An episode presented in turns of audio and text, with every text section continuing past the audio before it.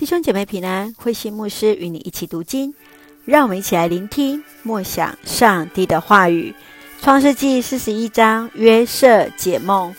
创世记四十一章来记载约瑟为法老解梦，是因为有上帝的同在，赏赐智慧，看见上帝的旨意。约瑟也在一夕之间从囚犯成了埃及宰相。约瑟强调，法老的两个梦是上帝决意实践他的计划，梦将成为真实，这才是真正的解梦。让我们一起来看这段经文当中对我们的一个思考。请我们一起来看第十六节：我自己不会解梦，但是上帝会给你吉祥的解释。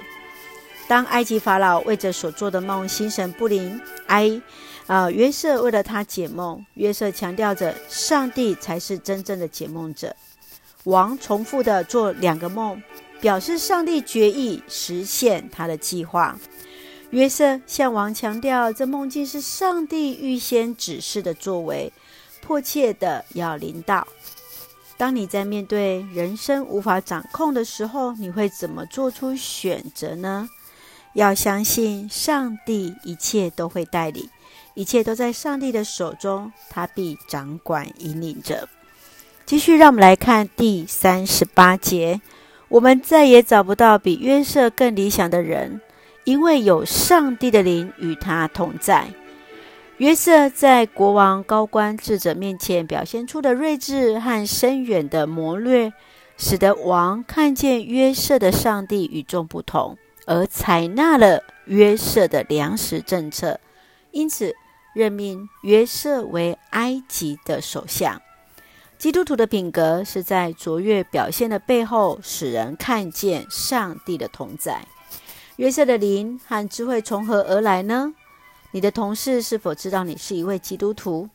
当你勇于表达自己信仰的立场，见证上帝恩典之后，对你的影响是什么呢？让我们一起用四十一章三十八节作为我们的金句。我们再也找不到比约瑟更理想的人，因为有上帝的灵与他同在。是的，我们也要上帝来祝福在我们的当中，在我们当中再也找不到比你更理想的人了，因为有上帝的灵与你同在。愿上帝来赐福，让我们每一个人都是有上帝的灵同在，使我们成为我们生命当中彼此的祝福。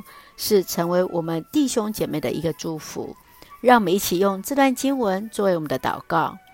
亲爱的天父上帝，谢谢你每一天与我们同行，你就是我们的智慧、力量和最大的帮助。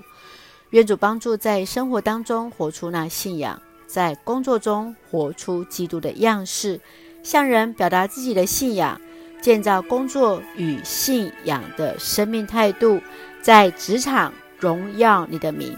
掌管我们生命的上帝，我们要为所面对不确定的道路向你祷告，因为我们确信你是在旷野开道路、沙漠开江河的主。